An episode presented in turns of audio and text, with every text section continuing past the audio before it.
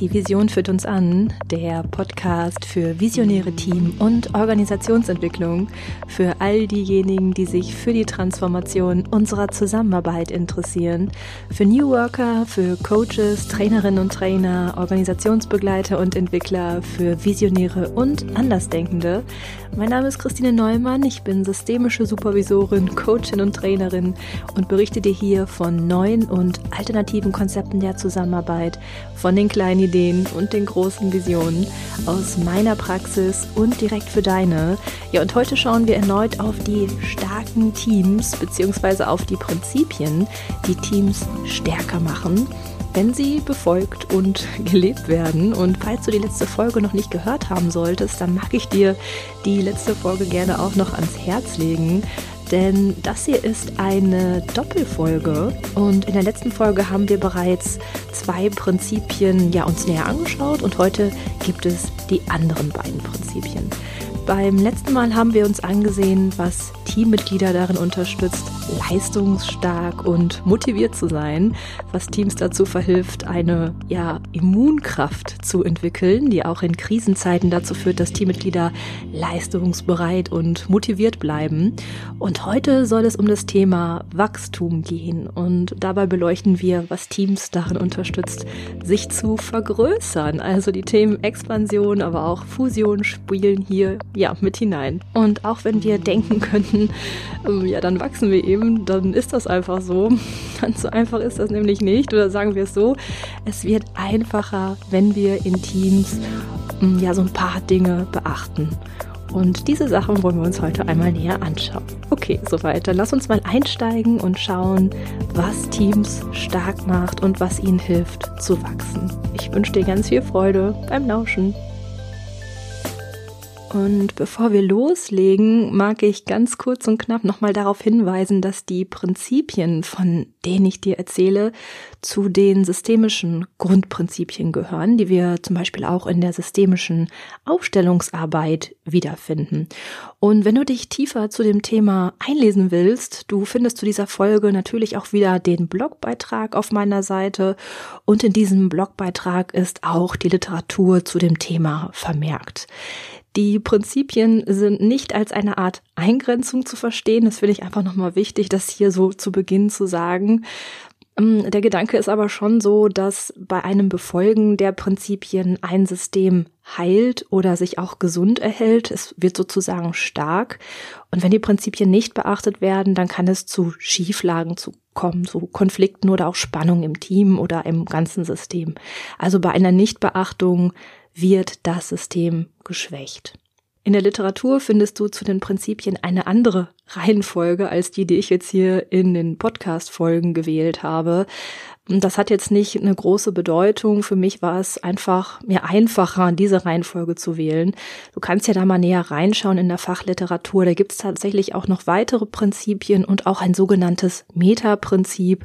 Es lohnt sich also da mal reinzuschauen, wenn du magst.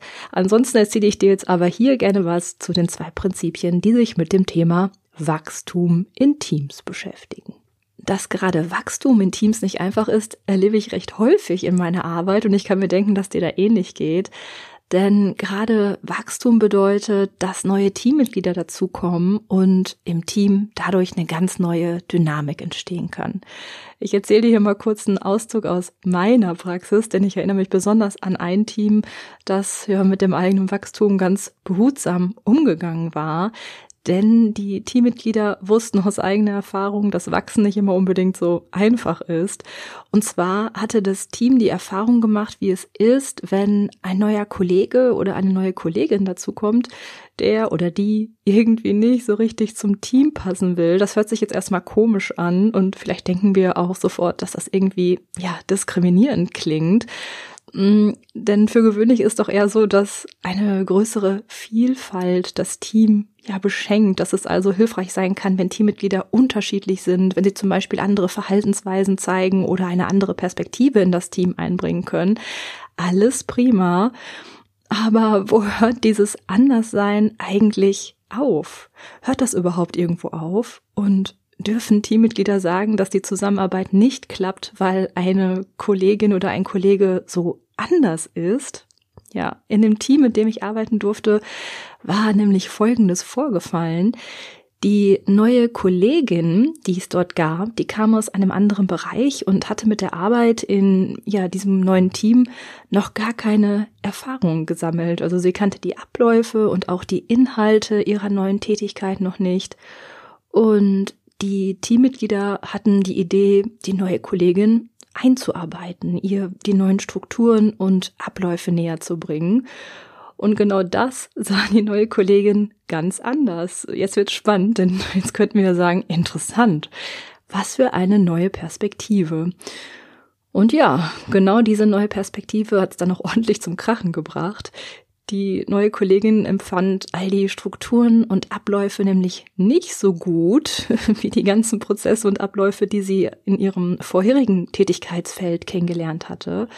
Und ihre Idee war jetzt, die Abläufe aus dem neuen Bereich nicht zu übernehmen. Sie empfand das ja als unsinnig und erzählte ihren neuen Kollegen und Kolleginnen jetzt Tag für Tag, dass in ihrem alten Tätigkeitsfeld alles anders und besser gewesen war. Und ja, das Team stand dann irgendwann da mit einer neuen Kollegin, mit der sie sich irgendwie verstehen wollten, die aber eine ganz andere Vorstellung von der Arbeit hatte. Und die Frage war plötzlich da, hm, müssen wir uns anpassen, unsere Strukturen und Abläufe anpassen? Die laufen doch eigentlich schon seit Jahren richtig gut. Gehen wir zu wenig auf die Perspektive der neuen Kollegin ein? Und ja, gleichzeitig fühlten sich die Teammitglieder in ihrer eigenen Arbeit aber auch nicht wertgeschätzt und auch nicht anerkannt, denn sie wurden ja täglich mit dieser Kritik von der neuen Kollegin konfrontiert. Inwieweit dürfen Kollegen und Kolleginnen also anders sein? Wann passt es und wann wird es irgendwie schwierig? genau dazu gibt uns das dritte Prinzip Auskunft und das schauen wir uns jetzt einmal genauer an. Das dritte Prinzip besagt nämlich, ältere Systemmitglieder haben Vorrang vor den jüngeren Systemmitgliedern. Und damit ist gar nicht das Alter an sich gemeint, sondern nur die Zugehörigkeit zu einem System. Also das ist mit älter und jünger gemeint. Bei der Betrachtung von Systemen fällt nämlich auf, dass die gut wachsen können, wenn eine direkte Zeitfolge anerkannt wird. Das bedeutet, dass ältere Teammitglieder gewürdigt werden müssen, da sie bereits eine längere Zeit dem System angehören. Ihr Einsatz für das System, also für die Organisation, für die Abteilung, für das Team, was auch immer, ist größer, da sie ja eine längere Zeit schon Teil des Systems sind. Da der Einsatz damit gegenüber Neuankömmling größer ist, sollte dieser Mehreinsatz auch gewürdigt und anerkannt werden. Aber nicht nur der Mehreinsatz verdient einer Würdigung, bei solchen Wachstumsprozessen in Systemen kommt es auch zu Raumverlusten. Und Insa Sparrer schreibt dazu, wenn ein System wächst, wird denen, die bereits dazugehören, Raum genommen. Diesen Raumverlust gilt es auszugleichen. Daher sollten die, die vorher da waren, diesbezüglich gewürdigt werden. Okay, für neue Systemmitglieder bedeutet das, dass sie älteren Teammitgliedern den Vorrang lassen und sich im besten Falle in das System einreihen. Ja, jetzt könnten wir uns ja überlegen, was bedeutet denn dieses Einreihen? Das bedeutet, dass sich ja neue Teammitglieder jetzt nicht zurücknehmen, indem sie ihre Fähigkeiten und Kompetenzen nicht einbringen, also das ist damit nicht gemeint, sondern vielmehr, dass sie sich in vorherrschende Strukturen, Abläufe und Prozesse einführen lassen und die Expertise der älteren Systemmitglieder auch anerkennen. Und Mitarbeitende empfinden häufig von selbst, dass da eine Schieflage entsteht, wenn diese Würdigung ausbleibt, wenn neue Teammitglieder beispielsweise die Vorgehensweisen der älteren Teammitglieder kritisieren oder ihnen sogar Vorgaben machen, ja, dann entstehen so Reibereien oder auch dysfunktionale Dynamiken. Bei genauerer Betrachtung fällt auf, dass es nicht einfach ist, diese Würdigung in Teams und Organisationen vorzugeben, wie sollten wir das auch machen. Wir sind nicht davor gefeit, dass die Würdigung durch das neue Teammitglied ausbleibt. Ob ein neuer Kollege oder eine neue Kollegin die zeitliche Reihenfolge anerkennen will, können wir zu Beginn der gemeinsamen Zusammenarbeit gar nicht wissen und wir haben auch wenig Einfluss darauf. Wir wissen nicht, welche genauen Gründe für die ausbleibende Würdigung vorliegen. Vielleicht hat der neue Kollege oder die neue Kollegin etwas Wertvolles verloren, wie etwa den alten Arbeitsplatz. Vielleicht gibt's aber auch ja andere Verluste, die noch nicht überwunden sind. Vielleicht fällt die Anpassung an das neue System schwer oder es gibt private Schwierigkeiten oder möglicherweise hat der neue Kollege oder die neue Kollegin eine höhere Position ausgefüllt und fühlt sich jetzt degradiert. Also wir wissen es nicht. Und es gibt sicherlich ganz viele gute Gründe dafür, dass diese Würdigung ausbleibt. Aber, und hier sage ich ganz bewusst aber, es bleibt dabei, dass die Nichtwürdigung der zeitlichen Reihenfolge Irritation im Team verursacht und ja auch irgendwie eine Schieflage entsteht. Und Teams wiederum, in denen diese Würdigung der zeitlichen Reihenfolge gelingt, die wachsen ganz problemlos und langfristig entwickeln sie tatsächlich auch einen Wettbewerbsvorteil auf dem Markt. Und wir können uns das auch sicherlich bildlich vorstellen. Ein neues Teammitglied kommt und lässt sich erst einmal einführen, lässt ja sich erklären, wie die Abläufe sind und erkennt die Expertise der ja vorhandenen Teammitglieder an. Also wir bekommen dafür ein Verständnis, dass es sicherlich reibungsloser verläuft und dass dann in so einem Zusammenhang nicht unbedingt Konflikte entstehen.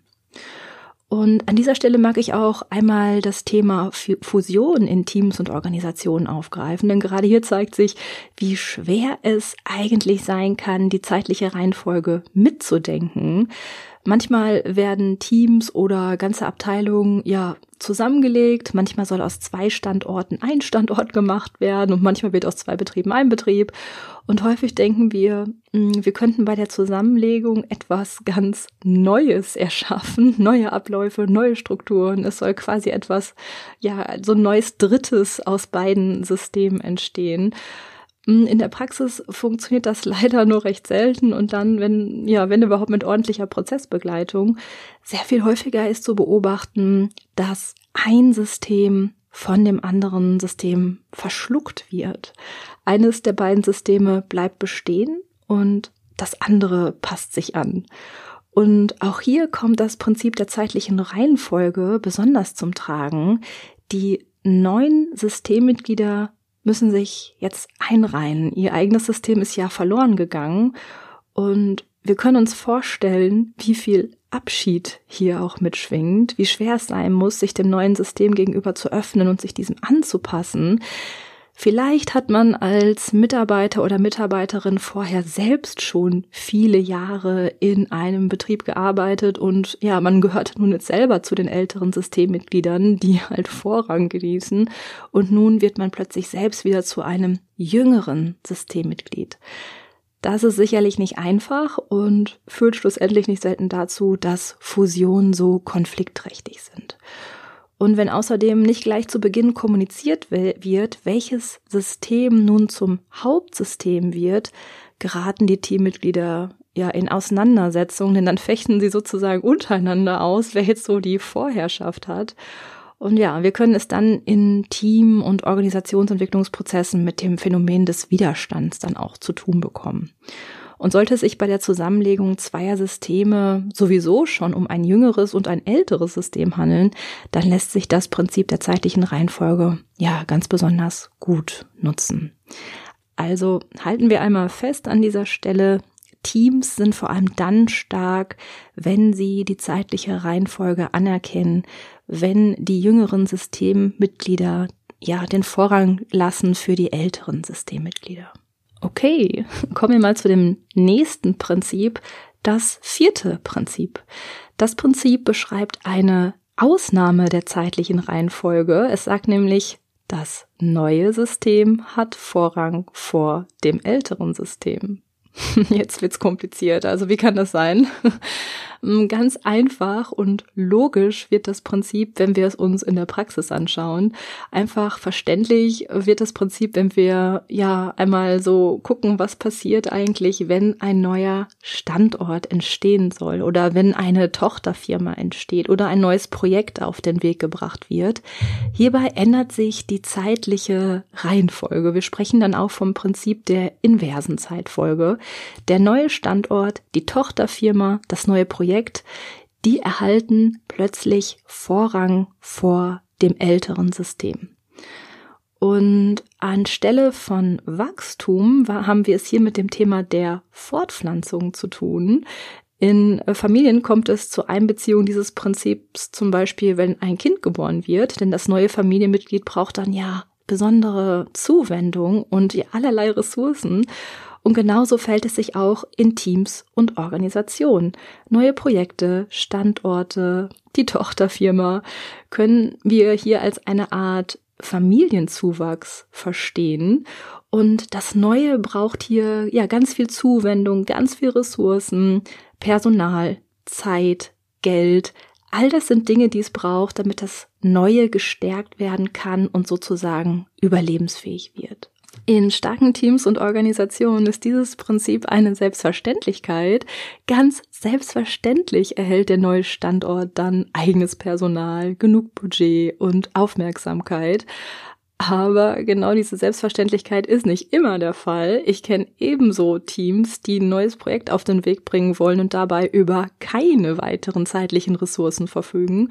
Oder auch Organisationen, in denen eine neue Abteilung entstehen soll, aber es gibt kein Budget für neues Personal. Und die Idee ist dann, dass das Neue ohne weitere Ressourcen erschaffen werden soll, was, du kannst es dir schon denken und kennst es vielleicht auch aus eigener Erfahrung, einfach nicht gelingen will. Denn das neue Projekt oder die neue Abteilung oder auch die Tochterfirma stellen im Endeffekt ja auch eine Form von Veränderung dar, die mit all den Ressourcen, ja, die es braucht, auch berücksichtigt werden muss. Wichtig ist bei diesem Prinzip zu verstehen, dass es sich lediglich um eine vorübergehende Umkehr der Zeitfolge handelt. Also dieses vierte Prinzip ist irgendwie auch zeitlich begrenzt, so können wir sagen. Ist das neue System stark genug? Hat es über einen gewissen Zeitraum mehr Ressourcen erhalten, sollte es sich wieder einreihen können. Und dann kommt das dritte Prinzip wieder zu tragen. Das ältere System hat dann wieder Vorrang vor dem jüngeren System. Wann das aber genau so weit ist, das gestaltet sich in Teams und Organisationen recht unterschiedlich. Hierbei ist ja dann tatsächlich auf die Beschreibung von Teammitglieder in Teamentwicklungsprozessen zu achten. Wann ist die Unterstützung genug oder wann empfindet sich der neue Standort als selbstständig? Wann läuft das Projekt quasi von alleine? Das sind Fragen, die wir damit reinnehmen können. Und dabei sind wir auch schon ja, bei dem Blick in die Praxis. Wir können diese Prinzipien natürlich für unsere Arbeit richtig gut nutzen und bereits in der letzten Folge habe ich dir ja auch Fragen vorgestellt, die in die Teamentwicklung einfließen können. Und mit diesen Fragen lässt sich gut abklopfen, wo das Team gerade steht, welche Prinzipien bereits integriert sind und vielleicht auch gelebt werden oder auch an welchen Stellen ja mögliche Irritationen zu finden sind, an denen die Teammitglieder dann im gemeinsamen Prozess ja daran arbeiten können. Und die Fragen zu den Prinzipien, die ich dir hier in dieser Folge vorstelle, lassen sich natürlich vor allem dann gut nutzen, wenn ein Team wächst, also wenn ein neuer Kollege oder eine neue Kollegin hinzugekommen sind oder auch mehrere hinzugekommen sind, aber auch dann, wenn sich das Team oder die ganze Organisation fortpflanzt und in diesem Sinne ein neuer Standort, eine neue, Abteilung oder ein neues Projekt entstanden sind. Und wir können jetzt mal so auf mögliche Fragen schauen. Wenn wir mal so auf das Prinzip schauen, dass die älteren Systemmitglieder Vorrang haben vor den jüngeren Systemmitgliedern, dann können wir einmal ähm, Fragen mit hineinnehmen in die Teamentwicklung, die sich damit beschäftigen, diese Sachen herauszufinden. Also zum Beispiel können wir fragen, wer ist wie lange im Unternehmen beschäftigt? Oder auch, wer ist wie lange im Team? Und können die neuen Teammitglieder auf die ganzen Erfahrungen und auf die Unterstützung der älteren Teammitglieder zurückgreifen. Wie verläuft die Einarbeitung im Team? Wer gibt sein Wissen zu den Abläufen, den Strukturen, zu den Inhalten an wen weiter? Und werden die älteren Teammitglieder in ihren Erfahrungen und in ihrer längeren Zugehörigkeit zum System von den jüngeren Teammitgliedern anerkannt und gewürdigt. Und wir können auch noch mal weiter fragen, werden die älteren Teammitglieder in ihren Erfahrungen und in ihrer längeren Zugehörigkeit zum System von der Leitung gewürdigt? Und Sind die neuen Kollegen und Kolleginnen bereit, sich einführen zu lassen? Was klappt hierbei schon gut? Oder welche Herausforderungen gibt es? Und wenn wir es eher damit zu tun haben, dass ein neuer Standort entsteht, eine neue Abteilung oder ein neues Projekt, dann können wir die Fragen mit hineinholen, was der neue Standort, die neue Abteilung, die Tochterfirma, das neue Projekt noch braucht, um stark werden zu können. Also die konkrete Frage danach, was braucht es denn gerade, um wachsen zu dürfen? Wir können danach fragen, ist genug Budget vorhanden? Ist genug Personal vorhanden? Ist genug Zeit vorhanden und Aufmerksamkeit, damit der neue Standort, das neue Projekt, die Tochterfirma wachsen und gedeihen kann? Oder muss bei der Planung von Budget, Personal, Aufmerksamkeit und Zeit nachjustiert werden? Und letztendlich können wir auch fragen, ist der Vorrang des jüngeren Systems noch angebracht? Oder ist das Projekt der neue Standort, die neue Abteilung bereits stark genug geworden, um sich dann wieder einreihen zu können? Die ganzen Fragen findest du natürlich auch in dem Blogbeitrag zu dieser Folge. Da kannst du sie einfach nochmal in Ruhe nachlesen, wenn du magst.